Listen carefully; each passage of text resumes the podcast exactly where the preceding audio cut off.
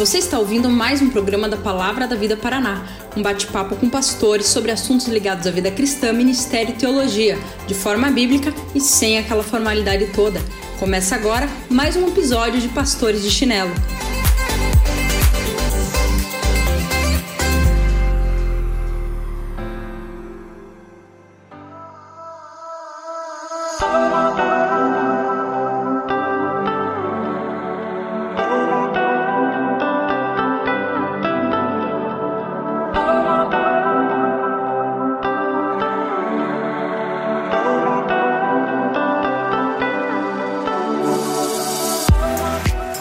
Galera, sejam muito bem-vindos é a mais um episódio de Pastores de Chinelo. Eu sou Thiago Vercelino e sou eu quem tenho caminhado com você junto com os outros pastores de chinelo que estão presentes aqui para mais esse podcast. Mas antes de começarmos, antes de falar quem são os pastores que estão com a gente, quero dar as boas-vindas para você que está ouvindo a gente pela primeira vez. Ah, tem sido um número muito legal. A gente vai acompanhando ali de pessoas que ouvem a gente pela primeira vez nos nossos episódios. Então, você que está ouvindo hoje pela primeira vez, muito obrigado. Seja muito bem-vindo a essa caminhada com os pastores de chinelo. Galera, a gente não é somente um podcast, mas a gente também agora tem uma página no Instagram, então segue a gente lá, arroba pastores de chinelo. Mas por que, que eu quero falar isso pra você? Não é que é pra você só seguir a gente, que é uma coisa muito legal também. Mas a gente tá sonhando começando a dar algumas pequenas passadas em uh, criar alguns conteúdos para você lá. Então a gente tem escrito algumas coisas, gravado algumas coisas, então aparece lá que tem mais conteúdo dos pastores de chinelo para você. Em breve estaremos com os nossos episódios todos no YouTube. Isso mesmo, para você também usar essa plataforma uh, no YouTube. Galera, é que vocês não têm noção, né? Porque vocês não estão vendo o que eu tô vendo. Mas os dois mongol aqui estão fazendo careta na câmera. E eu. E assim, o azar é deles, porque eles falaram assim: Thiago, pelo amor de Deus, você fale essa primeira parte muito rápido, tá? Porque eu não gosto das divulgação de podcast. Aí estão os dois palhaços aqui na minha frente, aí eu fico demorando. Mas. Mas além de falar que a gente vai pro YouTube também, nossos episódios estarão todos lá eu quero dizer para você, então, a fazer tudo aquilo que todo mundo pede para você fazer. Se inscreva, é muito importante pra gente você se inscrever lá no Spotify, seguir a gente. Compartilhe os episódios com a galera. No YouTube também, se inscreva no nosso canal lá da Palavra da Vida. Uh, dá o joinha pra gente, ativa o sininho para você receber todas essas coisas. Mas, para o nosso episódio de hoje, temos dois maravilhosos, não de fisionomia, obviamente, uh, mas como pessoa, maravilhosos pastores de Chanelo, e estão com a gente em ordem alfabética. Fala galera, aqui é o Alex Queiroz, pastor plantador de igreja aqui em Brasília, e é um prazer miserável estar aqui com você. Podia Oi, falar isso? Pode. Prazer, Eu não vou cortar. Prazer indefecável. É, fala... Fala galera, aqui é o Bruno Jerry. Prazer imenso estar com vocês, apesar desse, desse início tenebroso aí de, de caretas e de, e de marketing necessário, viu galera? Ouçam aí esses marketing, viu? Nosso podcast tá ficando gente grande. Valeu. Ou avança aí uns 10 é, segundos, tô brincando, tô brincando. Mas galera, estamos aqui, eu, Bruno Alex, para falar sobre a igreja hoje. Se você for caminhar, tá caminhando com a gente já há muito tempo, a gente gravou um podcast no passado falando sobre pandemia, sobre a igreja nos dias de hoje, igreja no presente, no passado, no futuro. Mas a gente quer uh, que você pense com a gente que nós vamos falar agora sobre a nossa temporada. Nós estamos na segunda temporada e nós estamos nos dedicando a falar sobre igreja especificamente, sobre conceituação de igreja. Vamos passar uma temporada toda falando sobre aspectos da igreja. No último episódio, a gente falou sobre a igreja na Bíblia, nas páginas da Bíblia, a igreja no Novo Testamento. E agora a gente vai conversar um pouquinho sobre a igreja hoje. Qual é o reflexo que a igreja lá no Novo Testamento faz para a igreja de hoje? Então, esse é o nosso episódio 4 da nossa uh, temporada. O Bruno fez carinha até 4 mesmo, Bruno? É, é 4, acho que é. é, porque a gente, a gente fez aquela conta errada no começo lá, mas, ó, espiritualidade sem igreja, igreja no Novo Testamento, igreja três, terceiro, certo? Igreja hoje, terceiro pode, terceiro episódio da nossa temporada, então fica com a gente, vai ser muito, muito legal. Pra gente começar, acho que nada mais legal do que a gente contar um pouquinho da nossa experiência como igreja, né? Nós já fomos pastores todos aqui em mais de uma igreja. Uh, não precisa ficar citando, falando mal da sua igreja aí, galera, vai ficar feio, porque os pastores ainda estão nessas igrejas respectivas, eu acho, de todos. Mas eu acho legal a gente compartilhar um pouquinho quais foram as nossas experiências em relação aos tipos de igreja, o que vocês viveram em cada uma dessas igrejas e como isso contribui para o nosso papo hoje. Pô, então vou começar compartilhando que eu, eu cresci numa igreja pentecostal. Uh! Sem, cara, e lá eu tive o um encontro com Jesus. Amém. Louva Achei a Deus. que era com, com o Xaramanaia do Espírito. Também, irmão. Cuidado, não me não fomenta não que minha veia salta aqui. Mas eu então cresci nessa igreja pentecostal, fui para um seminário fundamentalista, Será que eu posso usar essa palavra? Essa palavra é uma palavra polêmica, mas enfim. Para um seminário, para um seminário bíblico. Para um seminário bíblico, muito, muito melhor. Então eu fui para o seminário bíblico que extremamente tradicional no sentido popular da palavra. Depois eu trabalhei numa igreja pequena, familiar, mas extremamente aconchegante. Depois eu trabalhei numa outra igreja que, cara, a, a força se, eu, se é que eu posso dizer assim, a, a igreja era conhecida pela boa exposição das escrituras e extremamente tradicional também no sentido popular da palavra. Em seguida, fui para uma grande igreja em São Paulo que, poxa, também uma grande experiência e aqui estou eu em um projeto de plantação de igreja em Brasília. Que coisa. Ô, ô, Bruno, deixa, deixa eu dar uma cutucada só um pouquinho antes. ah. É, Alex, fala pra mim aí, se tivesse que citar, pô, eu sei que é muito de, de, de bate-pronto assim, não tá na pauta.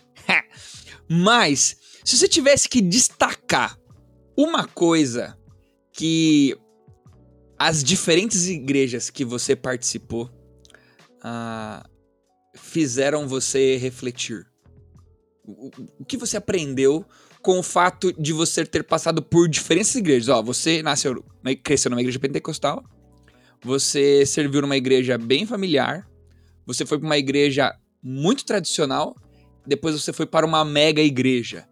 O que essa. É, como é que é? Pluralidade. E hoje está numa plantação, exatamente. O que essa plura, pluralidade de igrejas ah, salta aos seus olhos, te, te, te contribui como, como pessoa?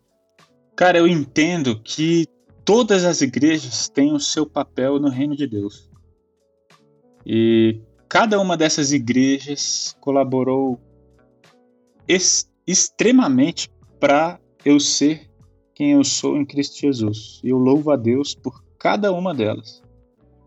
É, é muito. Eu, por conta dessa experiência, vi coisas que eu não aplicaria hoje como pastor plantador e vi coisas que são marcantes e eu acredito serem fundamentais na plantação de igreja hoje. Então, assim, existe uma beleza nessa pluralidade, nessa diversidade.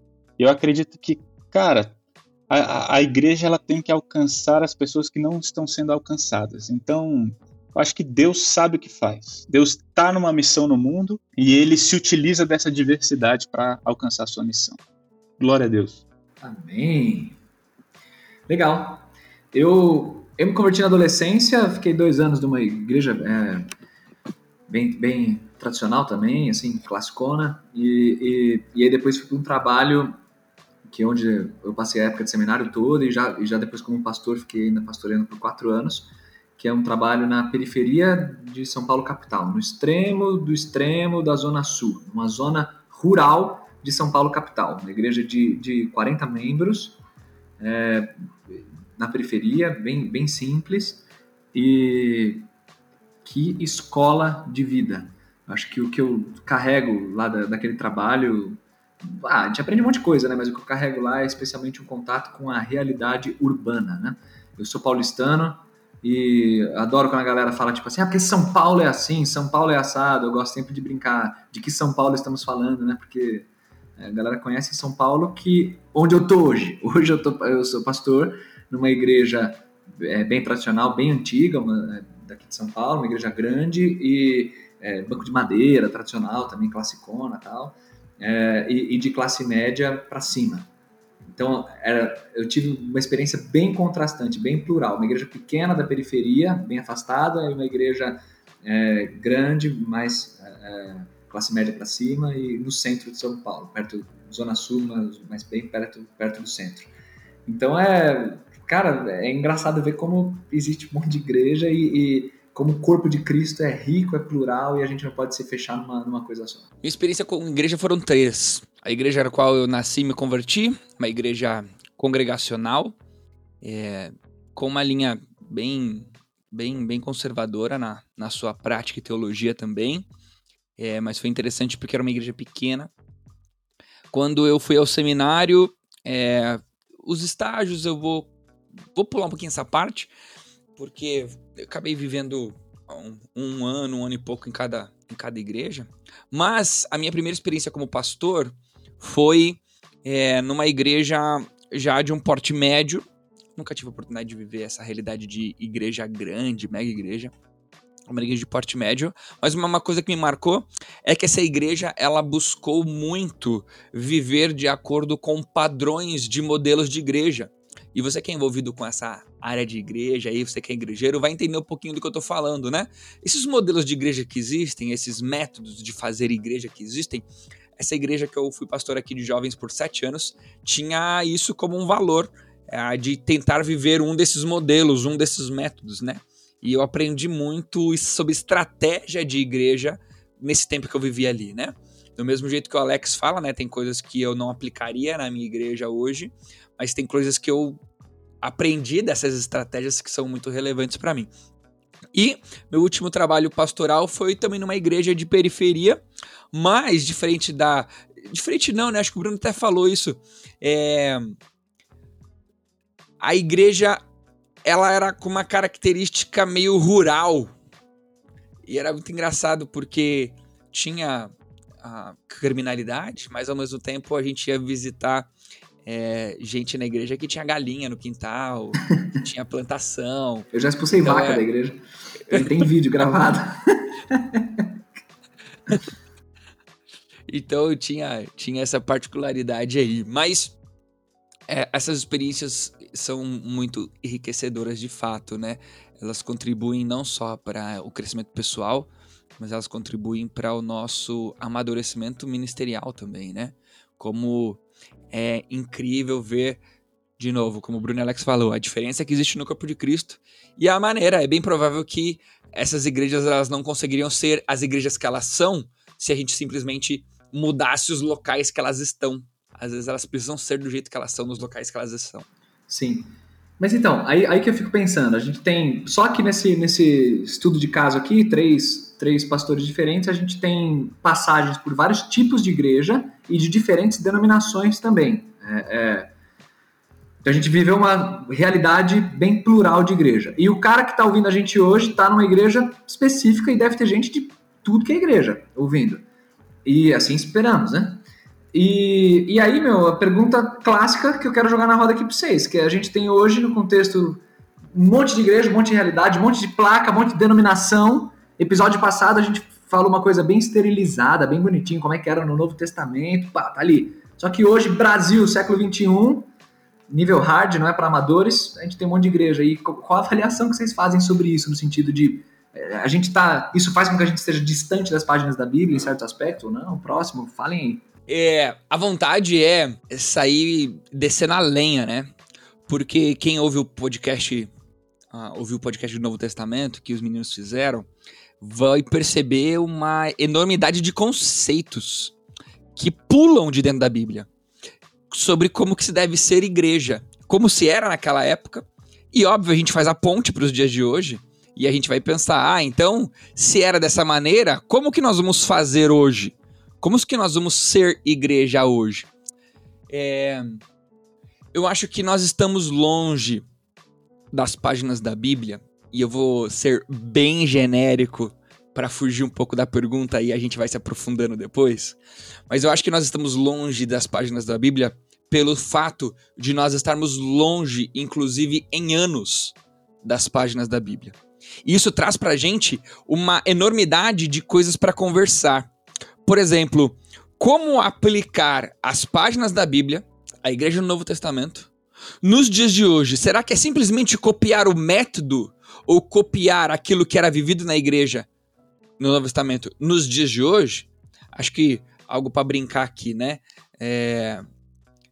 Ah, a igreja em Atos ela se reunia em casa em casa, certo?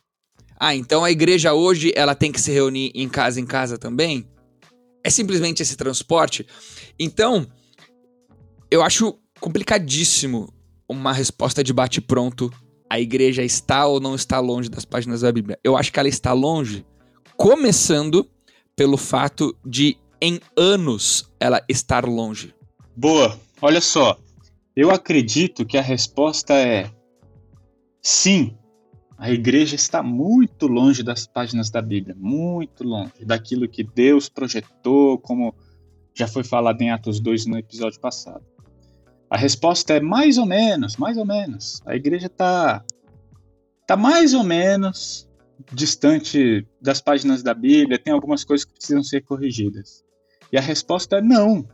Cara, a igreja está muito parecida com, com a, a, igreja projetada no Novo Testamento, né? É, talvez você fale, nossa, Alex, que bonitinho isso que você falou. Não, eu ouvi uma vez uma pregação do Hernandes Dias Lopes e vi ele eu ouvi ele falando mais, ouvi ele falando mais ou menos assim. Então, o que, que eu estou querendo dizer? E eu concordo demais com o Hernandes nesse sentido.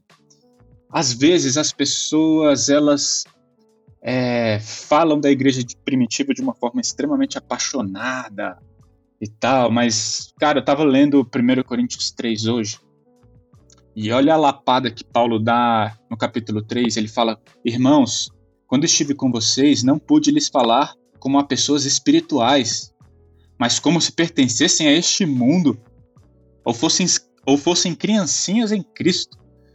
Então, o que, que acontece? Cara, a, a, a igreja de Corinto estava perto da igreja de Atos capítulo 2?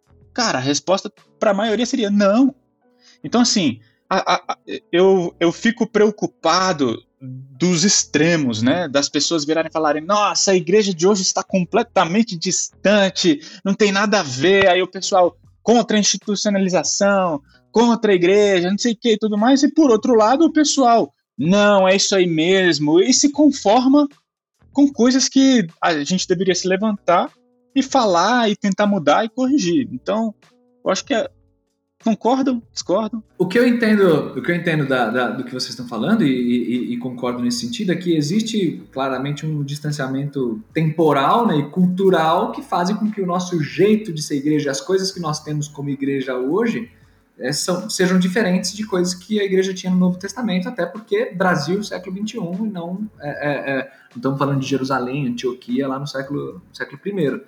Agora, é muito legal o destaque que o Alex faz, e a gente até bateu nisso no episódio anterior, que é. Quando a gente fala de páginas da Bíblia, a gente está falando de que igreja, né? Então a gente é próximo, sim, da, da, da igreja do Novo Testamento, mas tem que ver de que igreja que a gente está falando. É Atos 2, é Coríntios, é, é com todas as mazelas, as virtudes e, as, e, os defeitos que a igreja já tinha no Novo Testamento e a gente já tem hoje também. Mas pensando, sei lá. Ficar, Dá pra gente ficar perto da igreja de Apocalipse, que já esfriou o primeiro amor. Dá, dá por exemplo.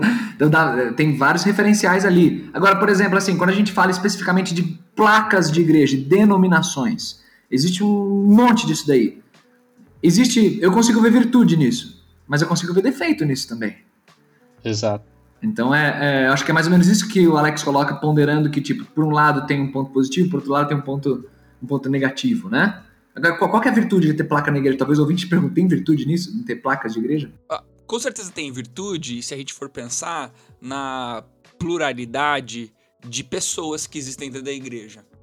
Essas placas, elas, as diferentes denominações, os diferentes ah, as diferentes maneiras de se fazer igreja, né? Ah, uma mudança de denominação, vou citar exemplos de duas denominações históricas, né? Todos nós temos uma raiz mais batista, né? É, embora eu tenha crescido numa igreja congregacional e tudo mais, mas a gente tem uma raiz batista, mas vamos falar de a de diferença que existe uma igreja batista e uma igreja presbiteriana. a pluralidade de pessoas que existem nessas duas igrejas já faz com que haja uma identificação e uma beleza nessas duas, nessas duas igrejas. Por quê? Cada uma vai viver a mesma missão e eu acho que isso é uma coisa importante de, de a gente relembrar do, do, episódio passado, reafirmar agora. Uma mesma missão, a missão da igreja, a missão de proclamar Cristo, a missão de fazer Jesus grande, mas com as especificidades que as fazem ter duas placas. Não é porque existem duas placas, existem várias denominações, que uma necessariamente precisa estar certa e a outra precisa ser demo, uma precisa ser santificada e uma precisa ser demonizada. Mas a gente tem que entender como, inclusive nos tempos bíblicos, a diferentes opiniões viviam juntas, né? Posso estar falando uma mega de uma heresia na aplicação que eu vou dar aqui. Meu eu Deus, vou, proteja. Eu fi... e eu vou ficar olhando para a cara de todo mundo, aí você já me corrija que não tem problema nenhum. Mas vamos falar um pouquinho sobre a, a separação que existiu ali em Paulo nas viagens missionárias. Não estou dizendo que foram o surgimento de denominações, não estou dizendo nada disso. Mas assim, pessoas diferentes foram fazer a mesma missão em momentos distintos e locais distintos. É, não, eu vejo essa sua ilustração, eu, eu acho ela é, é, ótima, não no sentido de criar denominação, mas no sentido de que as pessoas são diferentes e mesmo fruto de uma discordância que seria meio triste, poxa, eles poderiam concordar, mas discordaram, mas poxa, que bom, porque no final das contas cada um foi para uma localidade e a missão continuou lindamente. Né? Eu acho que é importante nesse momento a gente fazer uma diferenciação entre heresia e erro teológico. O que, que acontece? O, eu, eu vou pegar o exemplo que o Tiago deu, a gente poderia usar outros nomes, outras denominações. Mas vou pegar o que o Tiago já falou, batista e presbiteriano. Existem divergências doutrinárias? Existem. Entretanto, creio eu, de coração, eu sou um pastor batista e, respeito demais os presbiterianos na sua tradição, na sua doutrina. E o que, que eu estou querendo dizer com isso? Qual a diferença entre heresia e qual a diferença entre erro teológico? Cara, heresia é, é, é manchar a, a mensagem do evangelho, a, as doutrinas básicas que nos identificam como igreja de Deus. Então, um exemplo prático. Ah, eu acredito que Jesus é o filho de Deus, mas ele não é o único caminho. Eu, eu peguei um exemplo bem grosseiro, né? para falar, cara, isso nós não podemos nos identificar é, como irmãos. Você, eu não posso te considerar meu irmão, porque isso para mim é uma heresia. Nós não compactamos. Eu não acredito que um dia nós estaremos juntos é, com Deus. É diferente de divergências doutrinárias, de erros teológicos, lógico que um vai defender que está certo, o outro também mas erros teológicos como, ah, eu penso diferente sobre dízimo. Não, não acredito que exista dízimo hoje. Ah, eu acredito na ordenação da mulher ao ministério pastoral. Cara, eu acredito piamente que um dos dois está errado em qualquer um desses dois assuntos que eu citei. Por outro lado, eu não vou falar que nós não somos irmãos em Cristo, né? E dentro disso, existe uma diferença denominacional que, que é que é importante em que sentido? Cara, existem pessoas que prezam por determinadas doutrinas. Cara, mas eu isso para mim é muito importante. Eu acho que mulher pode ser pastora. Cara, então você vai seguir lá? Beleza, beleza. Deu, deu para entender o, o, que eu quis dizer? Deu para entender, assim, a, a, a, ressalva é só, e, e, e, entendi e concordei, a ressalva é só, assim, que não significa que tudo, não é tipo assim, ah, que cada um vai defender a sua verdade e não, não, importa quem tá, quem tá certo, ou não, não tem que ter um, alguém certo. Isso. Não, não é isso que a gente está dizendo. Obviamente existe uma doutrina correta e nós temos posicionamentos muito definidos sobre, sobre diversos pontos práticos. Mas o que a gente está querendo dizer aqui é que existem divergências de opiniões, divergências ministeriais, e que, por um lado, é muito ruim isso, porque, pelo menos para mim, Bruno, seria muito melhor. Imagina se existisse, sei lá, uma igreja só, igreja. todo mundo em amor, bonito, lindo, a igreja de universal. É, mas a, a, mas a realidade humana não é essa desde, os no, desde o Novo Testamento, é importante frisar isso. Agora, Deus usa essas ocasiões, como o bom exemplo que o Tiago trouxe, de Paulo e Barnabé, por exemplo, divergindo sobre João Marcos lá em Atos 15, é, Deus usa essas situações também para abençoar o reino. Vocês pegaram a diferença, né? Acho que um. Um, um falou. Ah, aquela vez lá que Paulo, cada um foi para um lado e tal. Eu, Bruno, eu, Paulo e Barnabé, é. capítulo 15, João, Marcos foram para 15 Agora, um exemplo bem prático e, e, atual de como é bênção isso. A gente falou de Batista presbiteriano, mas poderia falar da Metodista, por exemplo, e, e, e a penetração que a igreja metodista tem no Japão, ou teve, né, historicamente, por causa da sua forma de governo a maneira de, de, de estruturar a igreja, a maneira de, de entender a hierarquia funcionou muito melhor dentro da cultura japonesa do que, por exemplo, a igreja batista é. E nesse sentido, o evangelho teve muito mais trânsito no Japão através dos irmãos metodistas. E, e beleza, e segue, segue o barco. Então não significa que haver um monte de placa de igreja, a igreja está distante do Novo Testamento. É isso que eu acho que a gente tinha que frisar.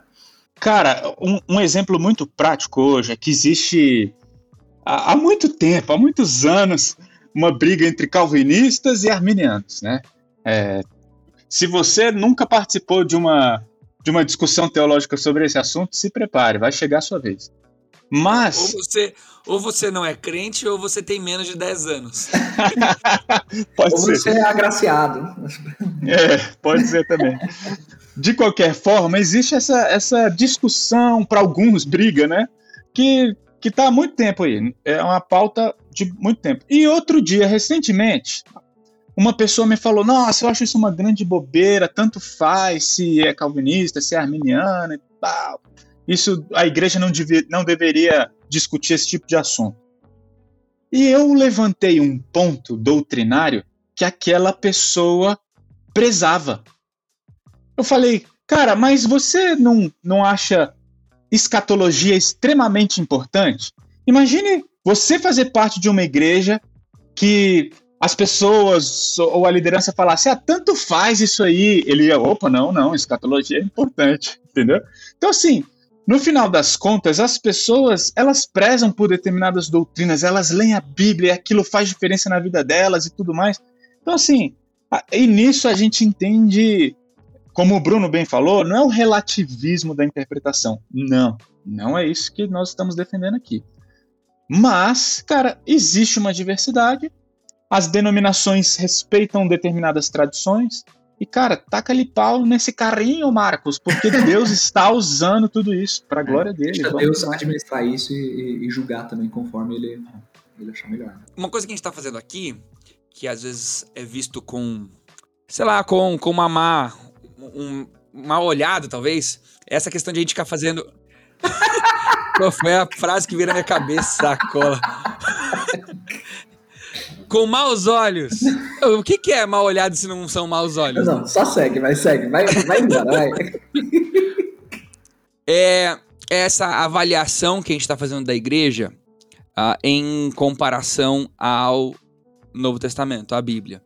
E a gente tem que lembrar que a própria Bíblia, ela foi fazendo essa avaliação da igreja, né?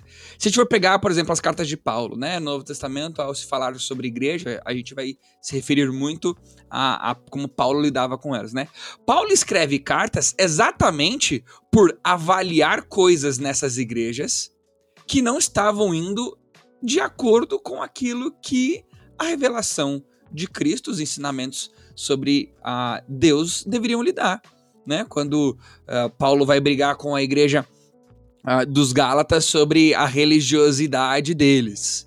Né? É, uma, é uma avaliação. Se fosse pensar o seguinte, ah, a igreja em Gálatas, sei lá, chutar aí a, data de Gálatas, mas ali no, no comecinho da, da, da história do cristianismo, a igreja em Gálatas, ela estava distante ou não daquilo que a Bíblia ou a palavra de Deus ou a vontade de Deus tinha para como igreja? Tava muito. Tava muito distante. Defendia a doutrina da circuncisão, da justificação da pessoa, dos absurdos. Muitos absurdos. A igreja de Galata é muito absurda. Inclusive, Paulo repreende um líder que estava ali junto com ele nessa igreja, diante daquele momento ali. Ele vai lá, vira para Pedro e fala assim: mano, por que, que você tá agindo com falsidade na frente dos outros? Né? Por que, que quando os judeus chegam perto de você, você disfarça e finge que não é contigo? Sim. Né? Então, se Gálatas, se a igreja da Galácia já estava distante Hoje em dia, quando nós vamos olhar, a probabilidade de nós estarmos distantes daquilo que a palavra de Deus diz para nós vivermos é muito grande. Então, não é errado fazer essa avaliação. Errado é a gente simplesmente colocar dinamite, implodir, dizer que nada mais serve Isso. e não construir algo em cima. E fazendo um merchan aqui mesmo, uma propaganda, essa é a ideia da nossa temporada, é a gente poder de repente implodir algumas coisas, mas ao mesmo tempo construir junto com você que está ouvindo a gente coisas bíblicas a respeito de igreja. Sim. Ó, estamos. Eu, eu resumiria, tipo assim, isso que vocês estão falando e que está excelente, é, eu resumiria que estamos distantes culturalmente e de maneira temporal também estamos distantes. Estamos distantes do ideal bíblico como seres humanos, isso sempre, do ideal do que Deus quer para nós, que a gente precisa sempre crescer, mas estamos, estamos muito próximos em termos de essência do que é a igreja, o que a igreja faz na terra, discipular, transformar vidas, pregar a palavra, viver em santificação, a gente está muito próximo, em muitos contextos, corpo de Cristo preza por isso e estamos próximos, e estamos muito próximos também nas mazelas e nos pecados e nas lutas que a igreja enfrenta desde o Novo Testamento, né? É, eu, penso, eu penso assim. Agora, deixa eu falar um negócio. A gente está falando desse negócio de placa de igreja, denominação, diferença, papapá. Esse é um dos aspectos da, da igreja nos nossos dias, assim, né? Mas por exemplo, no episódio passado a gente falou também, já até pincelou sobre diretoria estatutária, administrativa, essas coisas que também têm o seu espaço na igreja hoje, por causa da diferença de contexto também, a igreja presta contas pelo governo e tudo mais, e a gente vê que já nas páginas bíblicas tinham estruturas administrativas, é só conferir o episódio anterior que a gente está mencionando bastante aqui, né? Porque, enfim, é uma sequência. Então, Diria para você que é essencial você voltar no episódio anterior é, para ouvir esse podcast. Exatamente, momento merchan, bonito de novo. E, e, muito profício isso. E a. Agora tem outros elementos também, tipo assim, elementos mais externos, de formatos, de comunicação. E eu queria ouvir vocês rapidinho sobre isso, se puder também. Tipo assim, em termos de. Mano, hoje existe a igreja, igreja preta, que o pessoal fala, né? Tá tudo, tudo parede pintada de preta para transmissão, uma linguagem, igreja mais estilo contemporâneo, é, transmissão de culto, formato de música, papapá. Tipo, existe tudo isso aí. E aí, mano? É, é, como é que a gente lida com isso? Ô, Bruno, sem querer ser é, conclusivo no assunto, minha, não, não, quero advogar essa causa para mim, tá? Não tô querendo concluir o assunto, mas eu diria o seguinte: é, a igreja hoje ela precisa viver com a essência, como você disse, com a essência daquilo que as páginas da Bíblia, a gente está usando essa expressão, né? Com a essência daquilo que as páginas da Bíblia pediram para ela viver. Missão na terra, discipulado, conversão, mostrar quem Cristo é, embaixadores. Mas ela precisa viver essa essência se relacionando com aspectos do hoje. Porque senão a gente teria que todo mundo andar de sandália, é, lavar os pés antes de entrar na igreja e, viver coisas que viviam na Bíblia. Então, a essência do que igreja é no, Antigo, no, no, Antigo, no Novo Testamento tem que ser vivido hoje, mas com os aspectos do que se é viver na sociedade de hoje.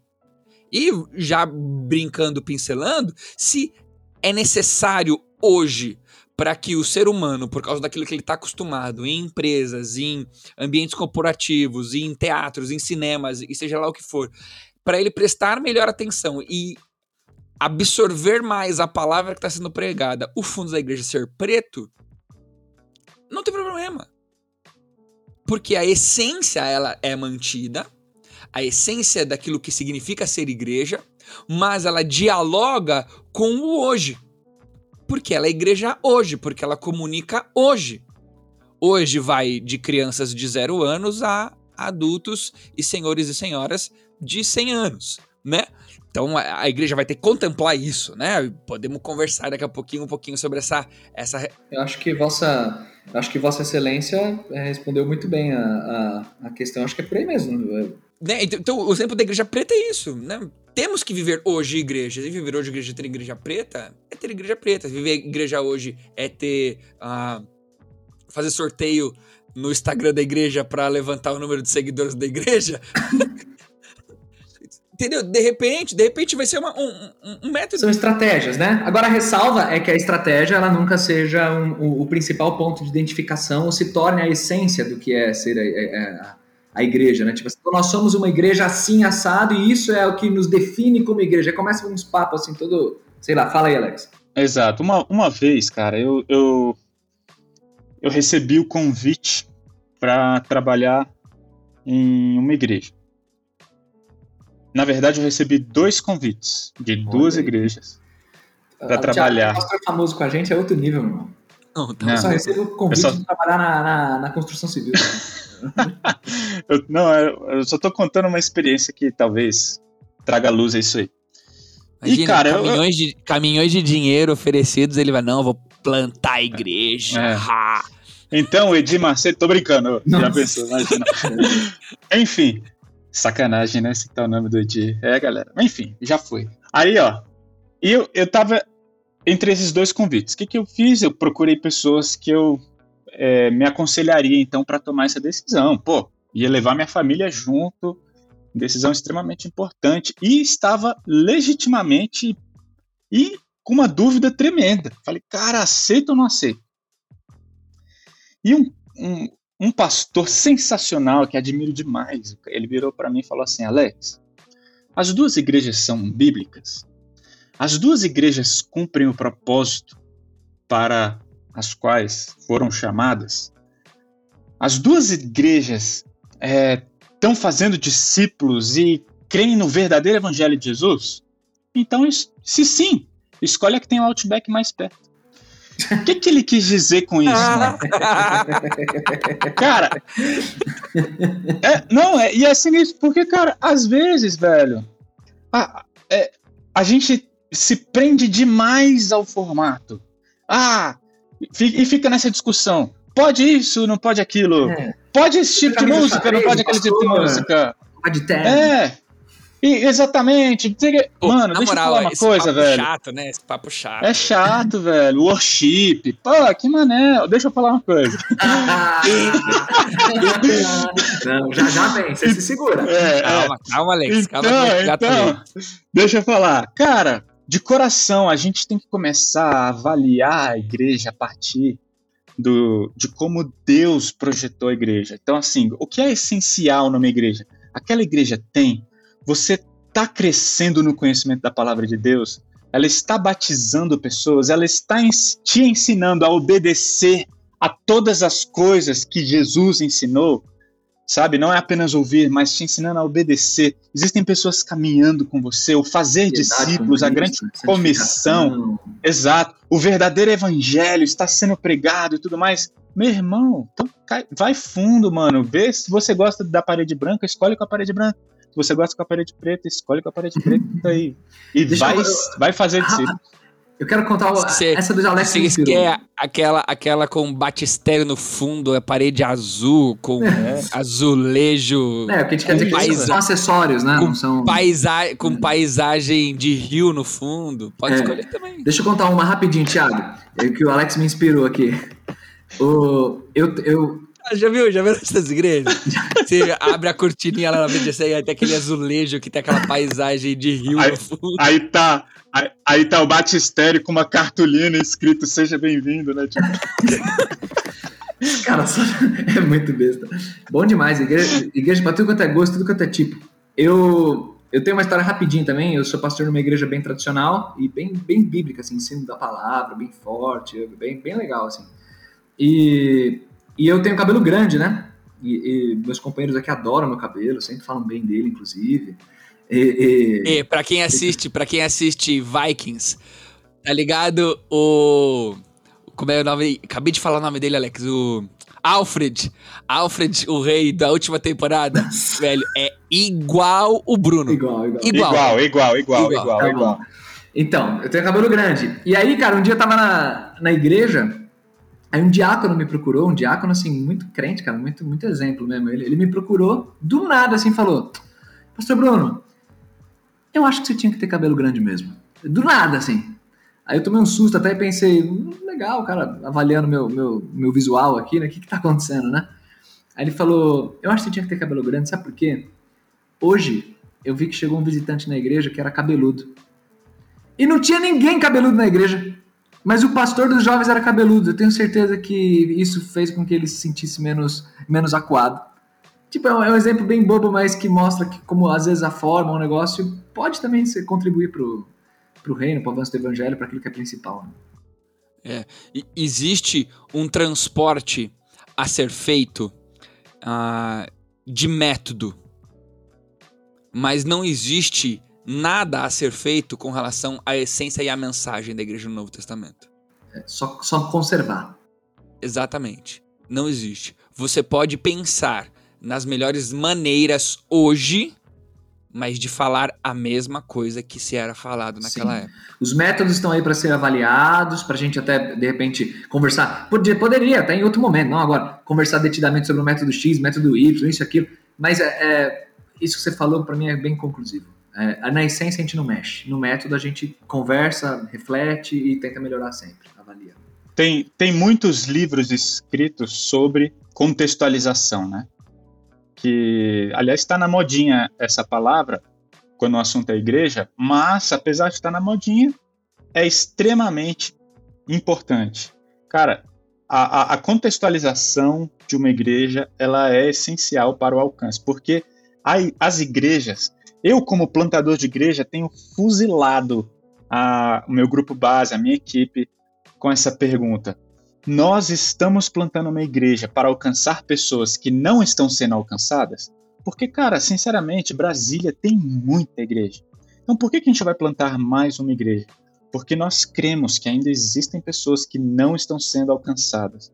A contextualização, a, o método, a forma. E aí entra igreja simples, entra é, criatividade, entra. Aí a gente pode ter um, um episódio só sobre isso. Cara, mas. Não, e Alex, é, é rápido, muito rápido. Você fala, Brasília tem um monte de igreja. Eu ouço muita galera falar isso, né? Ah, São Paulo já tem muita igreja, Brasília já tem muita igreja, sei lá o que tem muita igreja. Irmão, a galera perde de vista a proporção numérica das coisas. Você pega São Paulo, tipo, com 13 milhões de habitantes, se não me engano, só São Paulo capital, sem contar a grande São Paulo. 13 milhões. E vai para quase 19 milhões. Cara, juntando a grande. Como é que alguém pode falar que tem muita igreja? É, é, uma, é totalmente senso comum dizer assim, não, porque eu vejo uma igreja a cada esquina a gente está falando de 13 milhões de pessoas. A galera não tem noção do que são 13 milhões de pessoas. Então, é, tem que rever também. Tem pouca igreja, essa é, é a verdade. É, exato. Já juntando isso que a gente está falando, para você que está ouvindo a gente, a gente abriu uma caixinha lá no nosso Instagram e a gente abriu a possibilidade de quem está seguindo a gente, quem está caminhando com a gente, quem está pertinho da nossa a tribo dos pastores de chinelo, essa caminhada próxima, fazer algumas perguntas que a gente iria, iria ler elas ao vivo aqui. E vou escolher uma aqui do Arthur, que eu acredito que vai na cabeça do prego daquilo que a gente acabou de falar. Que ele vai dizer assim. O Arthur, por quê? Coisa de velho? Não, não, é, eu gostei, tô, é tô refletindo sobre a ilustração. Entendi. Ele diz assim, ó, o Arthur, ele vai dizer assim: Como vencer o preconceito sobre as igrejas evangélicas presente nos alvos evangelísticos. Acho que ele quer dizer, né? Presente nas pessoas que nós queremos alcançar. Queremos alcançar pessoas e elas têm preconceitos com a igreja evangélica. Como vencer esses preconceitos? É. Posso começar aqui, Alex? Claro. Primeiro dividir o que é de fato preconceito e o que é verdade mesmo, né? Porque assim, a gente tem que fazer o meia-culpa e tem que ser muito honesto. A igreja evangélica brasileira, século XXI, está, infelizmente, dando muitos motivos para percepções que já ultrapassaram a linha do preconceito, mas são, assim, avaliações já realmente pós-conceituais, vamos chamar assim, de vacilos que a igreja tantas vezes comete. Vacilos de preconceitos que agora a igreja tem é, contra segmentos né, da, da sociedade. E quando eu falo preconceito, é, é, é tipo percepções bem rasas e simplesmente é, é, divulgando coisa errada, divulgando fake news, divulgando é, é, tradicionalismo morto, divulgando. A, a, igreja evangélica muitas vezes erra, e nesse sentido, uma, uma coisa que a gente precisa fazer é, é não, não, não se agarrar a essa boia e, e falar, por exemplo, para um cara descrente, ficar querendo rebater tudo que ele diz, ou dizendo que ele está errado em todas as percepções que possui. Que às vezes o que a gente precisa fazer realmente é falar assim, cara, isso que você está levantando é, é, verdade, a igreja errou mesmo. A igreja, como instituição, está errando. É, é, em, termos, sei lá, é, associação com política, ou igrejas que estão vendendo a fé, ou isso aqui. Realmente, esse, esse nome igreja acaba é, errando e a gente precisa crescer nesse sentido e, e, e, e voltar para a palavra de Deus. Então, é focar na palavra de Deus e fazer um devido meia-culpa em, meia-culpa em situações que precisam ser feitas.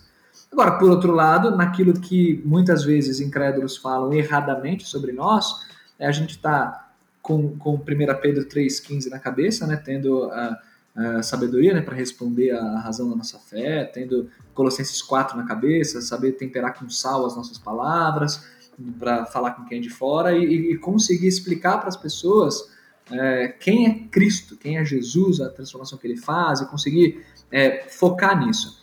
É, na verdade, eu vejo que por meio da nossa própria vida, da nossa própria conduta, a gente vai é, tirar, quebrar alguns preconceitos, quando as pessoas olharem para nós como cristãos e nos admirarem pela, pela piedade, pela maneira sábia de, de viver. Acho que é por aí, a resposta acho que começa por aí. Poderia falar muito mais, mas é, é, eu vejo que é por aí. Legal, né? Você é, mostrar com seu exemplo a diferença que faz em relação a esses preconceitos, mas ao mesmo tempo assumir que ah, muitos desses preconceitos são genuínos, né? A gente errou. Exato. Como igreja. É. Mas, e também, cara, Alex... uma consideração importante também é que às vezes, cara, a pessoa. Uma, deixa eu só fazer um parênteses. Uma vez concordando com o que foi dito, a gente tem que fazer a consideração que tem um monte de gente que, mano, só quer arrumar picuinha ou desculpa pra não ir pra igreja e pra se voltar contra a igreja. E, mano, até aí, cara, a gente não vai conseguir comprar, quebrar o preconceito nunca, porque tem gente que só quer arrumar desculpas. Então, paciência o mais duro de tudo isso é que até essas Deus quer alcançar, né? É. é loucura, loucura. E, e, né? Ah, a graça enfim. Alex, é, o que fazer hoje? Não, não, não, para Alex não, eu quero. Eu, deixa eu, eu, eu tenho a pergunta para Alex. É a minha pergunta que é não, é para Alex. Não, mas ele pode. Deixa ele responder duas. Isso aqui. uh, Alex, o que, que você acha da pregação de hoje em dia, que às vezes está mais passando a mão na cabeça do crente do que de fato confrontando do, da verdade, do pecado e do juízo? Foi pergunta da Larissa Couto. Valeu, Lari. Eu acho que a gente tenta sempre ponderar aqui. Eu, eu realmente acredito que esse, essa é uma coisa boa desse podcast. É que a gente já não vem na jugular e tudo mais. A gente sempre tenta ponderar o, o outro lado. E eu vou tentar fazer isso novamente. Uma vez, um, um grande amigo, eu, eu posso até dizer que é um mentor, ele falou: Cara, é, toma cuidado. Ele, ele, já ouviu algumas pregações minhas e falou: Toma cuidado, mano, pra você não bater muito na galera. Entendo, talvez algumas pessoas citem é, pecadores na mão de um Deus irado e que foi pregado, terrível, o pessoal segurou nos terrível bancos. coisa é cair na mão do Deus vivo. É, e tudo mais. E beleza, cara, eu, eu, eu não sou. Tem que falar. Nós precisamos falar sobre pecado. Por quê? Porque essa a pregação do evangelho envolve falar sobre pecado. Se, enquanto o pecado não for amargo, Cristo não será doce. A gente tem que entender que para que a graça nos alcance através de Cristo Jesus, temos que entender toda a complexidade da pecaminosidade. Então a gente. as igrejas que querem passar a mão, cara, é, querem né, fazer um carinho. Eu acho que tem dois aspectos. O primeiro é, mano, as igrejas têm que acolher as pessoas feridas, machucadas. O mundo está machucando. Então nós precisamos criar um ambiente de acolhimento, inclusive na mensagem. Cara, é impressionante a quantidade de, de, de mensagens que eu já ouvi do cara, ah, tem que falar sobre pecado. É, é, e apenas a parâmetros de exemplo, o cara prega em uma hora, 50 minutos sobre pecado, e no final, dois minutos sobre graça, e no final, entendeu? Pô, mano, peraí, cara, fala com entusiasmo sobre a graça, fala com entusiasmo sobre o alívio. Jesus falou, cara, vinde a mim todos vós que estáis cansados e sobrecarregados, e eu vos aliviarei. Então, por um lado, tem esse alívio que é papel da igreja. Por outro, é lógico eu entendo perfeitamente quando a Larissa colocou isso, eu concordo com ela. As igrejas não podem é, é, deixar de falar sobre pecado e as igrejas precisam não, elas não podem ser antropocêntricas. Esse que é o meu ponto. Então, assim, A, a, a gente, nós precisamos ser cristocêntricos e não antropocêntricos. A gente não quer massagear o ego das pessoas. Essa não é, essa não é a finalidade última. Mas precisam, precisamos entender que a, o final da mensagem do evangelho, cara, é, é, um, é uma palavra de graça, amor, refrigério, conforto, né? Então eu acho que a gente tem que levar em consideração isso. Eu, é, eu, eu, eu tô contigo e, e, só queria complementar dizendo assim que o que, é, é, o que a igreja tem que pregar, sem sombra de dúvidas, é a palavra de Deus. E a palavra de Deus fala muito sobre pecado, fala muito sobre graça, fala muito sobre consolação, fala muito sobre muita coisa. A igreja tem que pregar a palavra de Deus sempre. O que a gente não pode tolerar é um monte de púlpito por aí que não prega a palavra de Deus, que prega um monte de coisa aí. Não prega nem pecado nem graça, prega porque nada. não tá pregando a palavra de Deus. Prega, prega eloquência, prega é, é, emocionalismo. Prega coach. Coach, prega sei lá o quê. Isso a gente não pode tolerar, entendeu? Não dá pra tolerar. Pô, isso, isso daria um episódio, isso daria um episódio fácil. É, não, e até assim, né, cara? Na minha cabeça, cara. Você vê, ah, nós o, o, quando a gente fala de, da teologia coach, é você consegue, você pode, você vai sair dessa, você, você, você, mano. Não é, ah, faça uma autorreflexão. Mano, para de fazer autorreflexão e começa a fazer reflexão do alto. Pega a palavra de Deus e deixa ela te ler e te, e te falar. Para, para de tentar com suas próprias forças. O evangelho só mostra, você não consegue, você precisa de um salvador, você não é do seu auto-salvador. Eu Sim. acho que é mais ou menos por aí. Sim. Ah, eu, ah, Tiago, eu tenho uma pergunta para Alex. Aqui, ó, separado. Eu quero muito ver a resposta dele. Você anotou o nome do cara? Aqui, ó, Samp Machado perguntou: Pastor Alex, não mentira, ele não, ele não direcionou para Alex, eu estou direcionando aqui. e essa ideia é boa, vou abrir na caixinha para você colocar o nome do pastor. Pra não, não, não, para. É, eles não sabem quem grava os episódios. Precisa mesmo ter músicas worship. E aí, Alex? Precisa mesmo, Alex? Cara, precisar, precisar, não precisa não, cara. Toca o que você quiser, que tá bom demais. Mas, velho, deixa eu falar. A gente está falando sobre diversidade, acredito na diversidade, inclusive de estilos, mas foca na essência, irmão. A, a, a adoração que a gente precisa não é uma adoração feita em formatos, é uma adoração que, que é inclusiva, é uma adoração que está submetida à missão de alcançar pessoas, adorar a Deus. Essa frase aí da curso, hein? Da curso. É, cara. Bicho, eu vou falar uma coisa melhor do que você entrar numa igreja com worship ou MPB ou jazz, seja lá o que você quiser, e, e escutar uma música no estilo que você gosta, é você. Eu vou ilustrar aqui. Imagina você entrar numa igreja e a galera tá genuinamente cantando, algumas pessoas quebrantadas, chorando. Ah, meu irmão, vou te falar. Isso aí faz uma Isso é o que toca. Esse é o louvor, essa é a adoração que a gente tem que buscar nas nossas igrejas, esse tipo de essência. Para mim, a resposta é tanto faz. Pode ser o que você quiser, irmão. Benção. Depois dessa, até me calo aqui. Top demais. Pô, mas é esquisito. Vou fazer, vou fazer a última pergunta para eu responder, pô. Aí vocês me quebram. Faz aí, Tiagão. Pergunta e responde. Eu vou perguntar e vou responder então. Pô, sumiu aqui a pergunta, velho. O que acontece? A gente mexe no celular enquanto os outros estão falando, dá nisso. Achei, ó. Tá aqui. A última pergunta é a pergunta do uh, André, tá bom? pergunta do André Góes, ele diz assim: A aceitação de elementos mundanos na igreja. Devemos ser atrativos até que ponto, né? Pô, a gente falou lá no comecinho um pouquinho sobre isso, mas eu quero reforçar. Primeiro, elementos mundanos. Qual é a, a, a classificação para elementos mundanos, né? Se tudo Deus criou, é, a gente tem que entender um pouquinho o que significa. O, o, que caracteriza algo como mundano? Será que a gente não tem que advogar de volta esse elemento como algo santo que Deus criou? Né? Mas pensando nessa característica. Agora, eu acho que a palavra de Deus ela é muito clara com relação àquilo que agrada a Deus e aquilo que não agrada a Deus. Naquilo que, como princípio, a palavra não revela, como estratégia se isso vai atrair pessoas à cruz, não a você mesmo, não a uma placa, entretenimento. não um entretenimento, exatamente. Se isso for atrair você, a pessoa, a igreja, o, o indivíduo, à cruz de Cristo, eu acho que tem que colocar esses elementos. Esses elementos. Se glorifica a Deus, né? Exatamente. Agora, elemento mundano no conceito bíblico, que seria, eu achei genial o que você falou aí, mas que elemento mundano, então, no conceito bíblico, seria aquilo que é pecaminoso. Então, até que ponto a gente usa isso? Nunca, nenhum ponto. Se é pecaminoso, a gente não usa. Agora, a questão é, é pecaminoso? Ou é coisa cultural que a gente, né, fica... É, é, a, curti demais a resposta. Até que ponto colocar elementos mundanos? Nunca. Não tem nenhum elemento mundano Exato. que pode entrar na igreja. Na igreja nunca, nenhum. Né?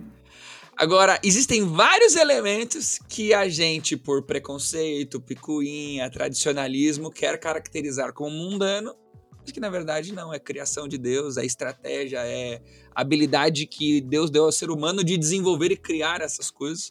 E isso tem que ser usado no contexto contemporâneo de como é a sociedade nos dias, nos dias de hoje. É, Feito? para eu encerrar a, a minha participação aqui, uma vez eu ouvi uma história de um pastor que pregava no, no litoral do Brasil. E era uma igreja extremamente antiga, tradicional, e ele pregava de terno e gravata. E um dia estava um, um calor miserável e ele, suando muito, tirou a gravata e pregou sem gravata. Quando ele desceu do púlpito, uma senhora da igreja foi até ele e falou: Pastor, não se fazem mais pastores como antigamente. E ele foi para casa e pensou, e depois ele ficou feliz. Ele falou: Exatamente, os pastores de antigamente são para antigamente. Eu espero ser um pastor para os dias de hoje, né? Glórias. Então o que acontece, um pastor cara... de chinelo.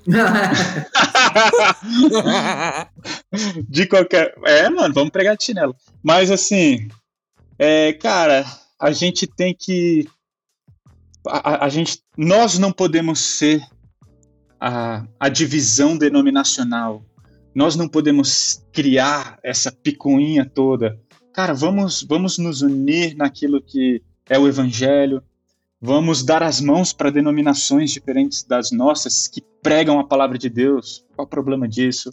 Vamos es escolher as igrejas baseadas é, com fundamento naquilo que a palavra de Deus sugere e tudo mais. E é, vamos que vamos. É isso aí.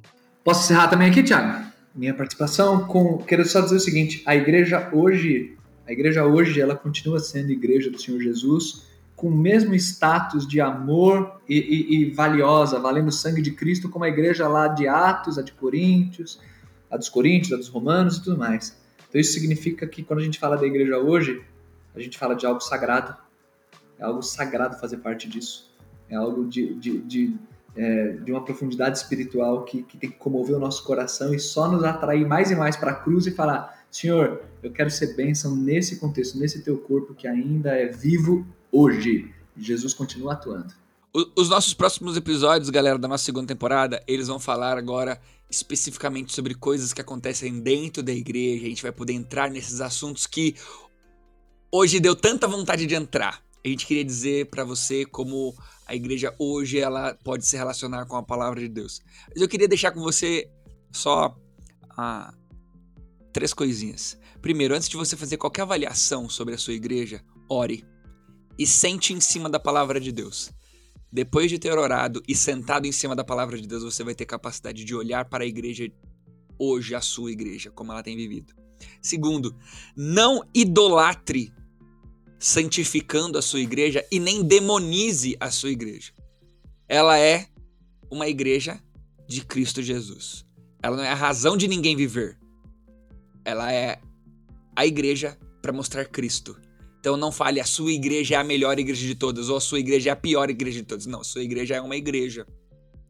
E por último, pense: igreja existe para contemplar a pluralidade que existe no corpo de Cristo. Então, diferentes igrejas para diferentes pessoas, mas para elas cultuarem o mesmo Deus. Valeu, galera. Amém. É isso aí? Amém. Falou? Bora. É nós. Fecha a conta. É nóis. É nóis que Falou.